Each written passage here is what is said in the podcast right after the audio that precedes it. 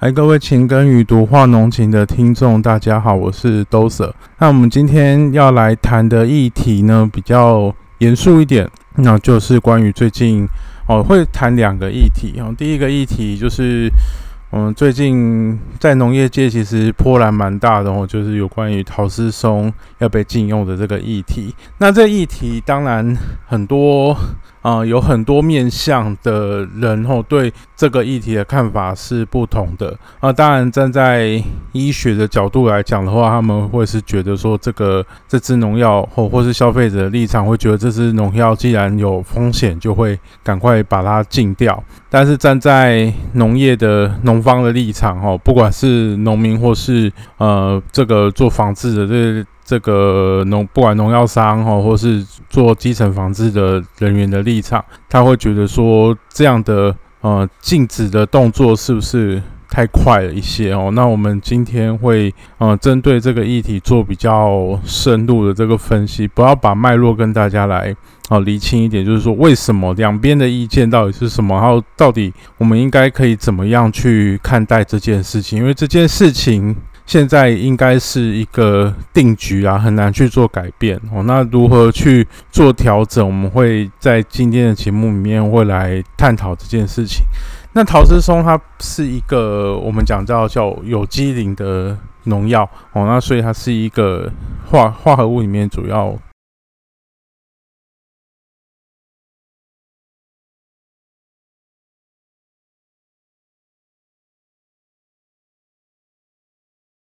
中心原子上面有一个磷哦，所以就叫做有有机磷。那它有很多的，就是配。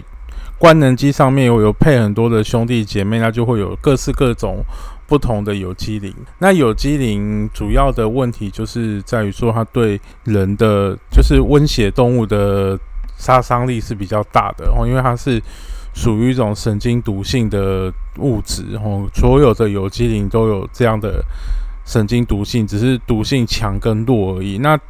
嗯，陶氏松的很多的亲戚吼，像哦，灭大松吼之类的都已经被嗯禁用了。好，那它的之前被禁用的主因是，就是因为这个药剂的毒性太强，对人的毒性太强啊，后在是对使用者的毒性太强，而不是消费者的毒性。那我们现在这一个。农药会被禁，它有很多的原因哦。那主要第一个可能是它对于使用者哦很不友善，它也许很有效，但是它对于使用者可能会有很容易中毒的情况哦，所以它可能就会被禁掉。它就是可能用很微量的用途哦，就会造成人员的。呃，不管是受伤也好，死亡也好，都会有这样的安全上面的风险，所以会把它做禁止的这个动作。啊第二个原因就是它可能对生态的影响哦会比较大哦，那就是像最近我们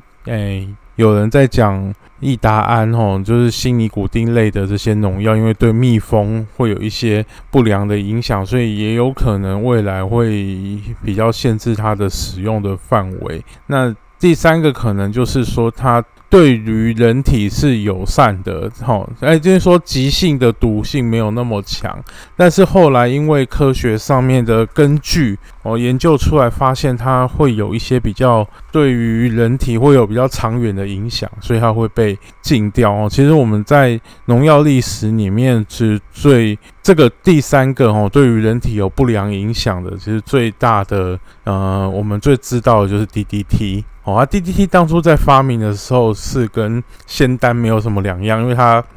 呃杀虫的效果很好，然后对人体也很安全，就是急性毒非常的哦很低。哦，那后来研究发现它对于整个生殖上面的影响会有很大的这个影响，所以后来就把它禁掉。哦，所以以前的。呃，爸爸妈妈哦哦，现在我们讲这一代的爸爸妈妈，可能对很多听众来讲，甚至已经不是爸爸妈妈，甚至是阿公阿妈的那个年代哦，在大概一九六零年代左右哦，成长的小朋友，可能都还会有这样的一个哦印象，就是说他的杀虫哦，或者是驱驱身上的这些跳蚤啊什么的，是拿 DDT 直接对人喷哦，那就是当初是知道说 DDT 对人的极毒性很低，所以才才会敢这样做这样的一个。效果哦。那喷下去对人的呃那时候卫生环境不好，所以驱虫的效果也很好，所以对于整体的卫生来说是一个很正向的一个化合物。那后来就呃大家知道会有《极尽的春天》这样一本书，就是在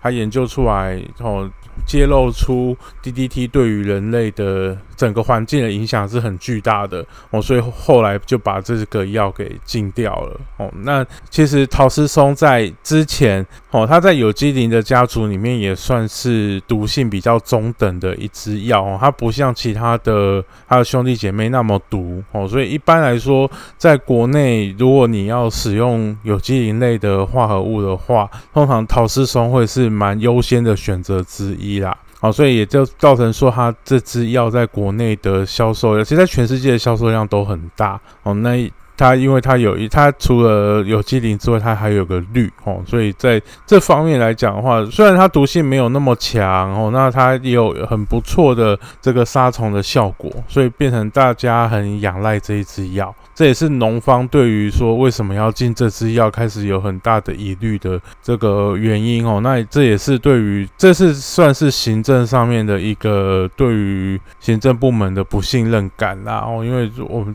农方就会一直觉得说好像嗯政府都在替帮农民找农民的麻烦之类的。那为什么会有这样的想法？我们会会再来讲哈。我们先把陶瓷松禁用的这个脉络把它讲清楚。那本来在用的好好的哦，那为什么农陶瓷松会突然会想要被禁掉呢？主要就是欧盟跟美国这边的研究，就是在二零一八年左右，他发现说这个陶瓷松对于孕妇跟小孩，尤其是小孩的脑部哈，有比较不良的影响。那虽然它所作用的这个毒性的浓度是蛮高的，但是它后来是证实会有一些累积性。哦，就是说你长期如果长期去接触的时候，可能对于儿童的脑部会有不良的影响啊，这个是有确切的证据。但是呢，这个累积的量来讲的话，因为各国的。呃，累积的程度是不一样的哈，所以呃，当初台湾并没有说很积极的说要把陶瓷松给禁掉。那在这几年来讲的话，因为有一些团体就是不断的在说拿，就是拿国外已经禁掉的这个来讲哦，那就要就是希望说台湾也可以很快的把陶瓷松可以禁掉哦，然后还哦让这个台湾的整个生活变得更安全。那是不是会这样变得更安全？其实我觉得是未必啦。哦，当然这些风险的评估有没有实际做得非常好哦，这个还有待去做商榷。不过可以确定的就是说，嗯，在农药残留量的部分哦，我们在整个农农药在全全部的农药在摄取的时候，会有一个最。顶的值哈叫 A 每日可摄取的容许量哈 A A D I 的值，它目前卫福部是打算再把它往下修哈，那继续往下修的结果就会让。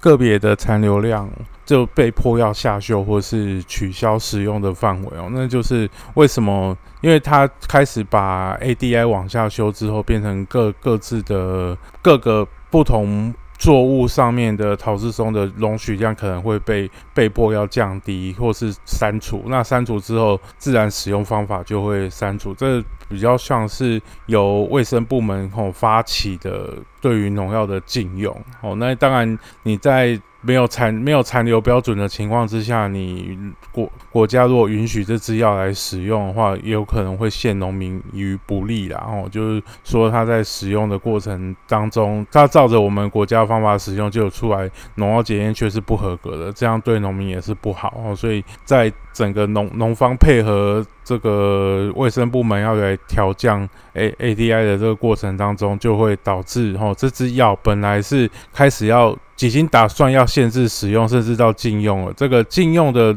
路程已经公告了，然后大概是在二零二六，哎，二零二六年的时候要全部禁用。可是，嗯，因为有一些压力在哈，所以变成整个禁用的时程开始往前移。那因为这支药在国内又算是销售量很大的药，所以变成说，不管农民也好哈，或是贩卖商也好，是让手上的存货还很多。那大家的想法就是说，既然不能用的，你就花个时间，我们大家把手上这些东西用完。那当然也有人的想法就是说，既然就是不能用了，那你就就政府把。负责把它回收再销毁掉，而各自有各自的想法，其实没有绝对的对跟错哦。那我们在这样的一个过程之中，其实可以观察到说，农民跟就是行政跟现实上面，吼，当然当然医界跟农界这方面会有很多的观念上面的拉扯存在。那这拉扯的结果，有时候当然一定会有一方，嗯。占便宜一一方是吃亏啊！当然，大家都会说这样的一个决定是为了全体国人的食安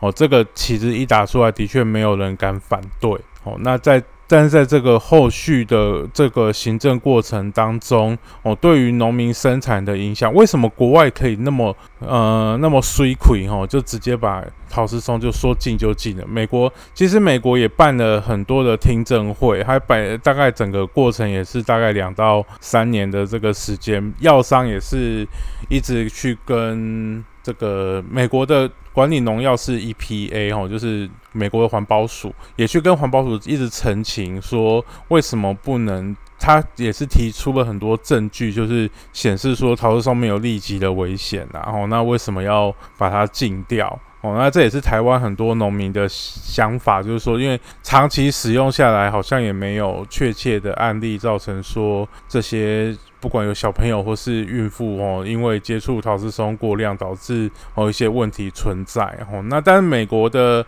EPA 也就是他后来个就是到法院去做判决嘛。那当然法院最后的结果是说哦，他们审视了这些证据的结果，就是他认为这个风险还是算不可回避的哦。那既然不可回避的风险的话，就站在安全的立场上面哦，那。另外就是说，已经有替代药剂吼跟防防治的方法的情况之下，哦，就把可以把这支药哦就删掉。那当然，因为不能，后来已经这个判决已经决定了，那那个药商也不能上诉哦，所以就逐渐的从美国、欧洲哦，就逐渐把这支药就禁掉。那现在就是风就是吹到台湾来，不过台湾的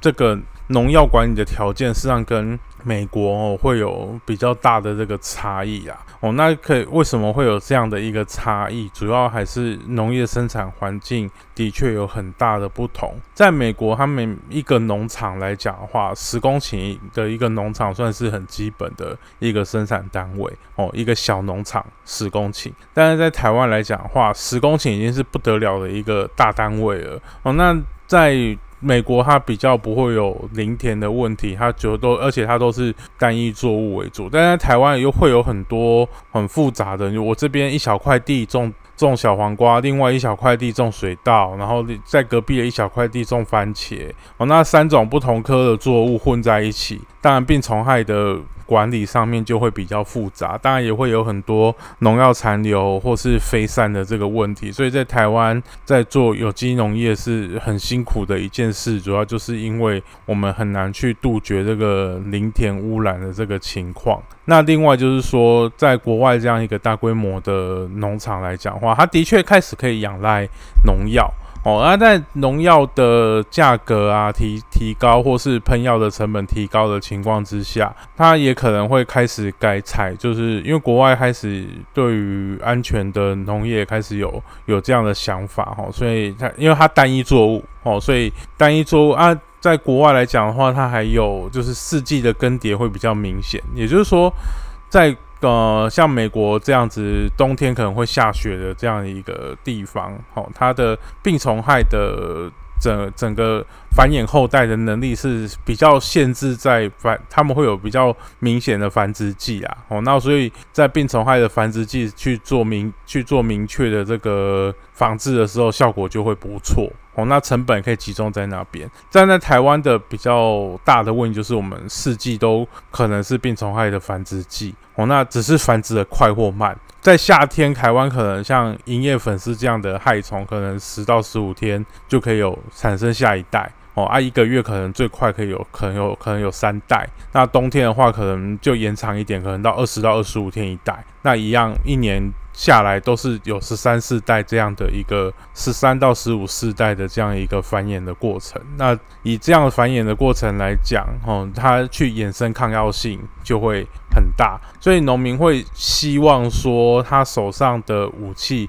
越多越好。那当然，很多农民会想说，我就要轮替使用农药。哈，我们现在台湾的这些农民大概会。又落到这样的一个思考的模式啊！哦，国外他现在会比较在推哦。如果你在知道说国内现在有在做农药减半的策略的话，哦，本来从全部的农药要减半，后来想一想不太可能哦，变成剧毒的农药跟呃有效的农药的数量哦减半，就等于说我用一些比较有有新有新的药哦，它的可以用的量是比较少的哦。那当然这个成效如何？哦就在在看啊，毕竟一开始喊这个政策出来，我感觉是不是呃一开始的 KPI。定下来不是那么恰当啦，比较像是政治语言。但是我不能抹灭说要朝减少农药这一方面的使用的这个努力。但是你把一个旧药禁掉，哦，等于把农民的一个手上一个工具拔掉的时候，你如果没有嗯另外的哦让他有其他的武器可以去对付病虫害，哦，不管是观念也好，不管是呃新的药也好。没有这样的一个武器提提供一个心理上面的补偿的时候，你很容易就会造成农民心理上面的恐慌。尤其陶氏松又是这样一支广效性的药剂，它不是使用范围只有呃一个作物上面一个病，就只有这样而已。如果只有这样的一支药，其实禁掉对于农民的影响是不大的。但是你把陶氏松的有的使用范围拿开来看，它的使用范围非常的广阔哦，几乎全部的作物都可以沾到一点陶氏松的使用。那这样一个情况之下，变成它有点像是整个农民在家里面的常备药。哦，它可能多少就是喷一下，也许它的现在的抗药就是病虫害对陶瓷松有机磷的抗药性没有以前那么好，但是在整体为整体在使用药剂的这个过程之中，它扮演了一个可以安定农民在管理上面的一个效用，而这个是。呃，不管是在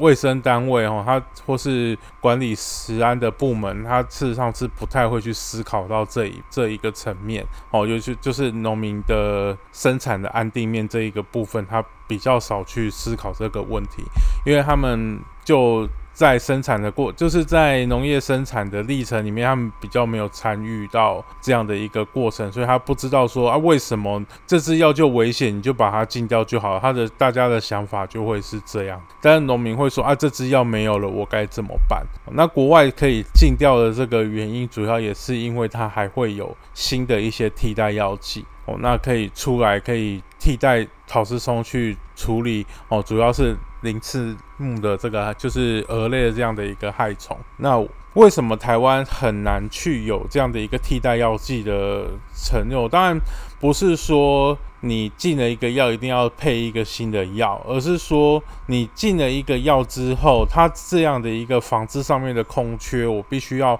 靠怎样的方式去？加进来，哦，去让这个所所有的农所有的农民在生产的过程之中，他知道我手上的武器是不会因为这个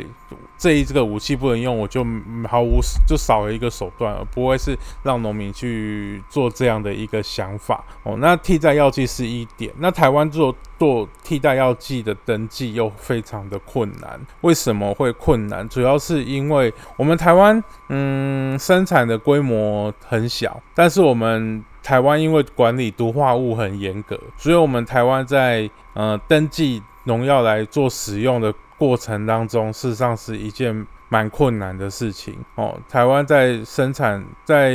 找一个新的农药来登记哦，要付很多的资料。那厂商会觉得说哦，在台湾做这样的一个试验，可能不是那么的适合。曾经有一度啊，台湾是有办法成为说整个。因为台湾的地理特位置很特殊，它在哦整个亚热带跟热带的交界，所以然后又是整个亚热带跟热带线上面啊，其实发展是最好的国家。最就是不管是人民的素质也好，软硬体啊，科学的素质也好，是最好的国家。所以在做任何一个国家本来要往热带去做试验推广的时候，实际上台湾是一个很好的试金石。如果你在台湾可以把药登记出来，然后那这个登记的药。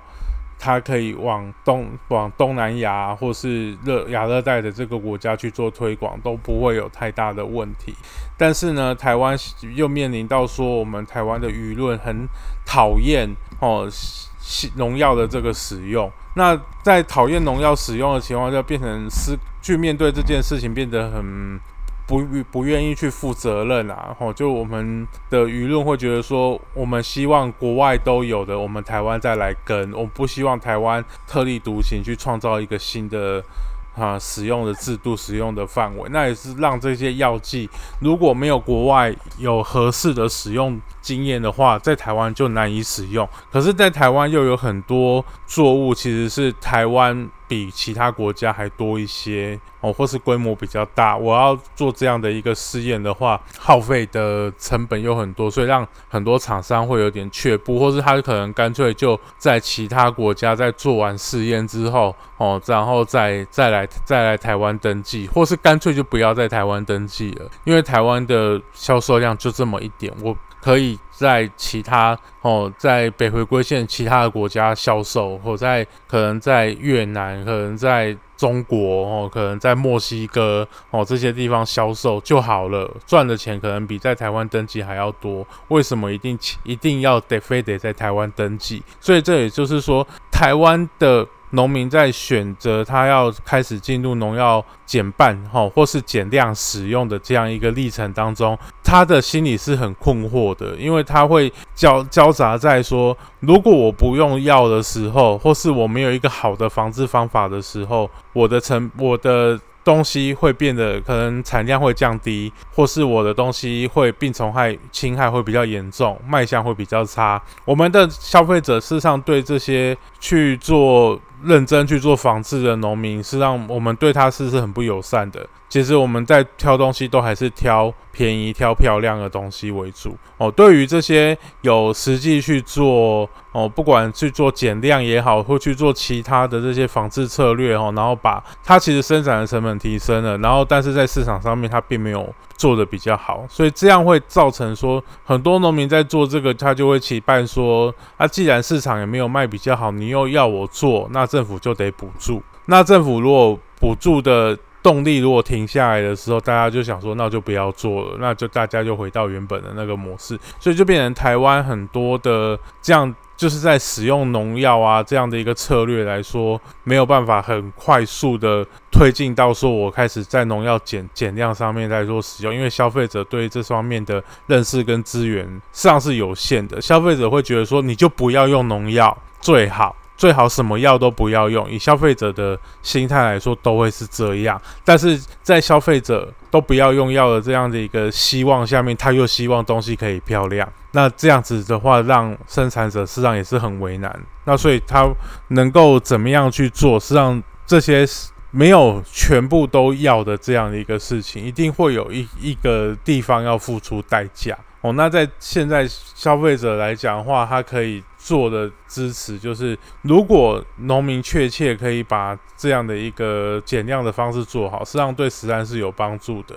那相对应的这些民生的这些需求哦，也必须要加以提升。毕竟现在也是通膨很严重啊，很大家吃饭都变贵了，但是其实农产品的价格没有跟着提，没有跟着提高。我相信要大家多花五块钱、十块钱去买菜。短期之内大家都是没办法接受的，但是长期的话，这个这样的一个想法是会帮助台湾全部的农业去做去做成长，不是只有蔬菜水果的生产，对于哦水稻啊或是杂粮的这些生产也会有相对应的帮助。也就是说，大家会你要注重这个食品安全，你希望生产好的农产品，你希望农产品的价格哦。跟品质是有在一个水准上面的时候，你就必须把你的价格要有稍稍的去做，随不管随着通膨也好。哦，其实现在大家会希望农产品涨价，主要就是因为真的通膨成本提高，所以你通通膨的结果，你必须哦，你一样的价钱，五年前的十块钱跟五年后的十块钱，五年后的十块钱变比较薄，所以农民就会觉得说啊，一样直接只能卖十块，那他现在就觉得我一直在亏钱，哦，农民会有这样的一个思考的想法，这每个人都会。哦，那对于消费者来讲，能够帮助的就是，诶，如果我能力所及，我可以思考说，那当然你可以要求农民去做一个比较好的一个生产，这其实是两边要互相帮忙，而不是说啊一边一边就单向的把价格提高就可以解决事情，并不是这样子。好，那我们接下来再谈另外一个跟产销有关的问题，就是那在凤梨跟这个。凤梨之后，哈，凤梨之后，台湾这边对于中国的销售哦，又有发生了一些问题哦，就主要就是在石斑鱼上面哦，啊，当然石斑一直来讲的话，中国有新的品种龙虎斑出来了哦，那当然那个龙虎斑，台湾这边如果只是青斑跟龙胆石斑，对于龙虎斑的竞争力的确第一个就比较低，那第二个的话，台湾在龙胆石斑的销售的话，在中国像在这几年也是比较弱哦，所以大概很多业者也是渐渐会知道说，不能再仰赖中国了。哦，这是第一点。那第二点是，其实现在这是最大的问题哦，就是中国禁止台湾这边石斑过去的理由，就是说它验出一个呃验验出一个有不管是呃结晶。好，孔雀石绿啊，或是结晶子这样的一个禁药，哦，那。在使用禁药，那你去追，他就说这个是台湾的，那你怎么知道这个是台湾的？台湾在出货的时候，这些追溯并没有做得很，最终追溯并没有做得很好。我一一笼，因为呃石斑号的号是活鱼或是哦急速冷冻过去哦，那不管包装也好，或是活鱼也好，我没办法去确定说我现在手上运过去的这一箱鱼，它到底是从。台湾的哪一个人生产的哪一个呃养殖池捞起来的？事实上，我们现在在做，在国外来讲的话，这叫做食品防卫。然后，食品防卫有几个重点，就是说，第一个就是。在追踪追溯上面做好，也就是说，我做出来的我负责，你也不能栽赃我，或是中在中间受到污染也不能算我的。农委会之前就是在凤梨的那个时候说有一样有验出有虫或是有使用药剂过量，然后他说啊，我去登他写的这个登记的这个田，我去那个田采样啊，发现都没有什么问题啊，那为什么去的时候人家会验出来？先不要去讲说中国栽赃我们这件事情。好，我们要要就是要有个互信原则，先不先不讲他会不会栽赃我们。哦，在我们过去的这边东西过去的时候，也常常会发生说有好几个人就共用一个一个人的名义，然后就去做交货，因为。他可能认为这样的一个交货模式比较单纯哦，那他那那边的收货的人也比较哦，就是就认单一个人做品牌这样的一个想法哦啊，当然你中间也有一些可能是商业的原因，然后就是可能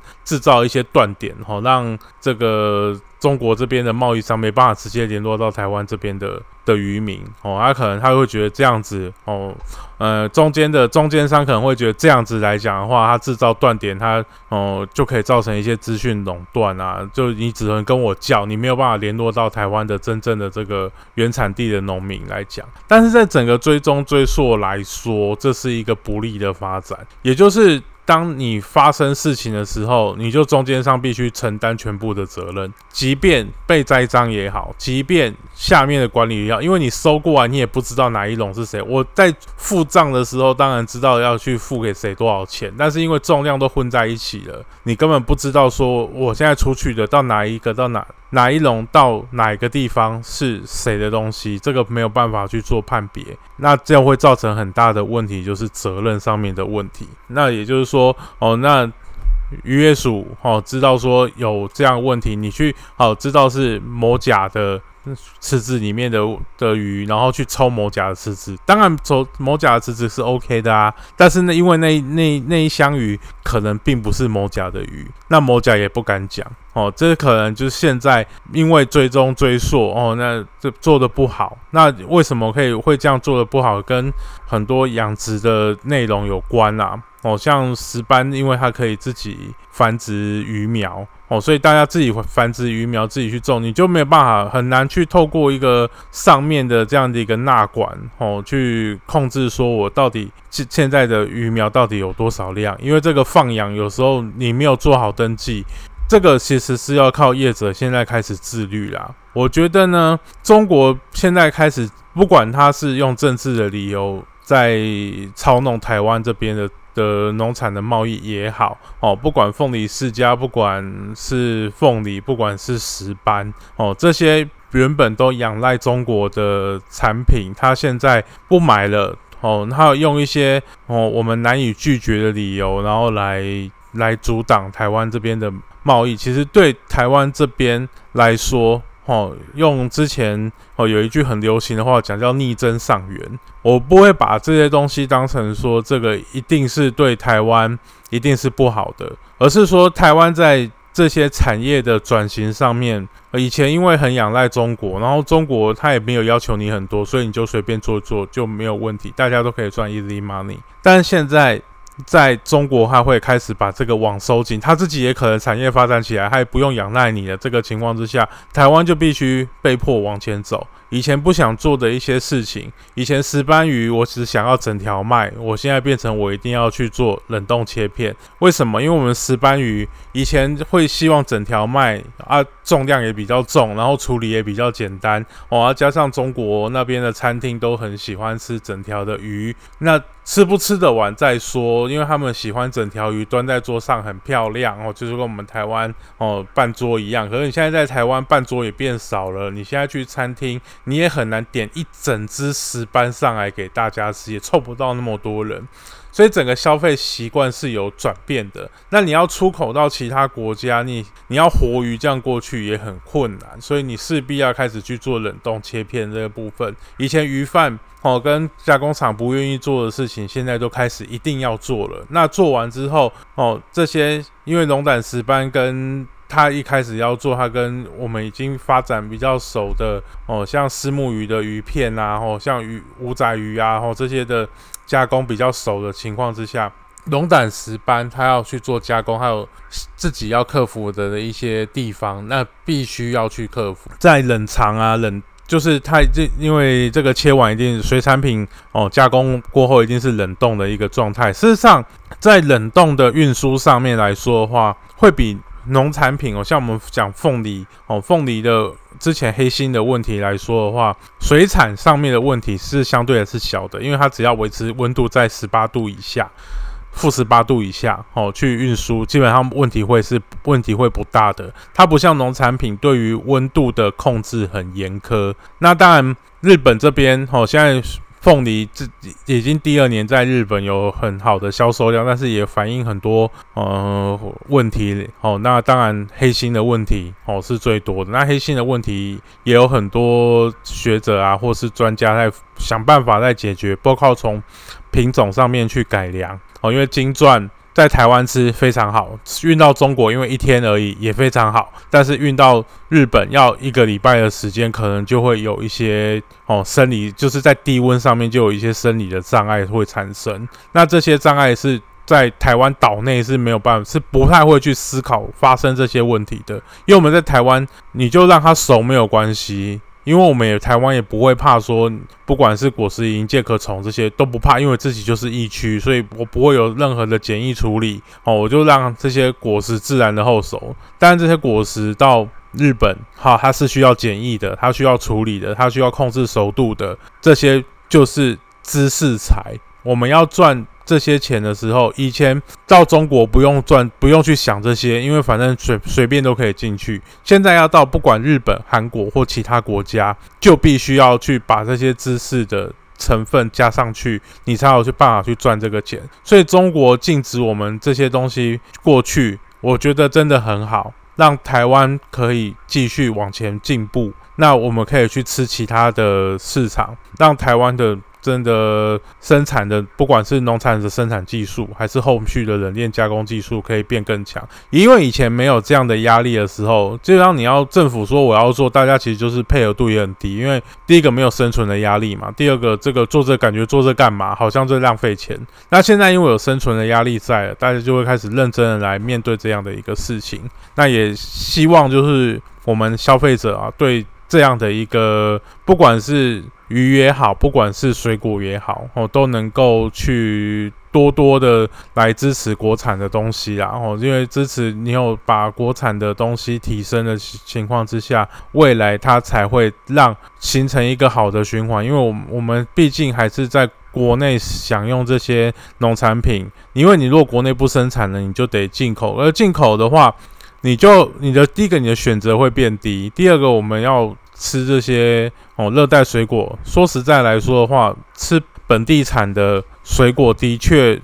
风味是会比较好。你看日本人，虽然他很哈台湾的芒果，但是他如果来台湾吃，他会跟你说，他在台湾吃芒果跟在日本吃台湾进口的芒果是完全不一样的东西。他在台湾吃的会觉得比日本美味非常的多。那所以台湾也不要说哦，就这样停在这边，然后消费者跟。也跟这个生产的农民也好，合作社也好，都要继续的往前走。好，我们今天的分享就到这边。那希望如果你对我们的节目有兴趣的话，哦，可以订阅我们的内容。哦，那就今天就到这边，谢谢大家。